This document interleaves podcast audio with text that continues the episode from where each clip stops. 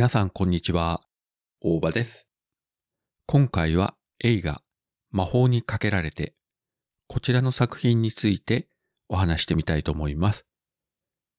2007年に公開されたディズニーのミュージカル映画です。通常のディズニー作品とはちょっと異なる作り方をしておりまして、冒頭部分がですね、15分弱ぐらいが、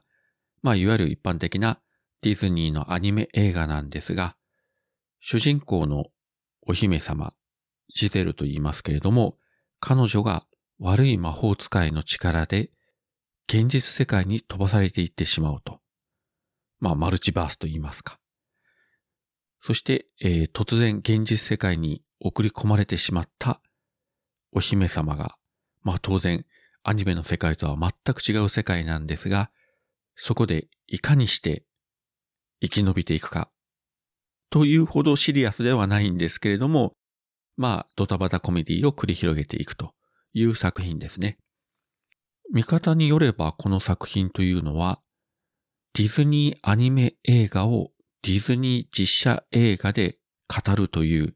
まあ一種のこうメタ的な作品といいますか。アニメだったら普通にやれることを実写でやってしまうとどういう風になってしまうのかという、まあ実験的な作品でもあります。わかりやすい例でいくとですね、物語の前半でこのジゼル姫が、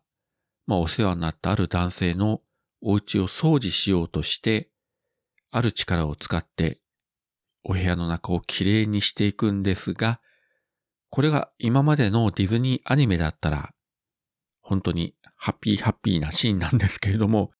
リアルにやると、おお、こういう風になってしまうのか、みたいなですね。なかなかですね、ちょっと苦手な人は苦手なものが出てきたりしますし、自分もこのシーン見てて、いや、こういう掃除の仕方はちょっとご遠慮したいなと。まあでも笑いながら見ましたけどね。まあそういった、えー、シーンがいろいろ出てまいります。全体的にはもちろん明るくて楽しくて、えー、お約束のミュージカルシーンも非常にいい曲が流れますけれども、本作の音楽担当はアラン・メンケン。ディズニー作品でもう何作も名曲を書いてる人なので、今回も本当に素敵な曲が全編にわたって流れております。主役のジゼル姫を演じたのはエイミー・アダムス。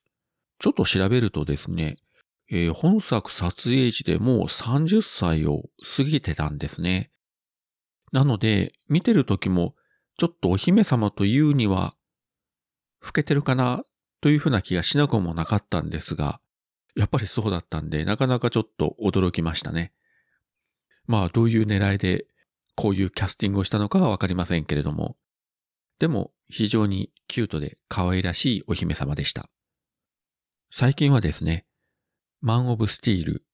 バットマン VS スーパーマンといった DC コミックのアニメ映画で、えー、スーパーマン、クラーク・ケントの恋人役のロイス・レインを演じてました。そしてこの映画ですね、来年2022年の秋にディズニープラスから続編が配信予定です。主要キャストは本作と同じキャスティングで続投ということで、まあこの作品の15年後の世界がどういった感じで描かれるのか。ジゼル姫は15年後もやはり現実世界で姫をやってるのか。まあそのあたりはわかりませんけれども、えー、来年の秋楽しみに続編も見たいと思います。はい。そういったわけで今回はディズニー映画魔法にかけられてこちらについて少しお話をさせていただきました。それではまた。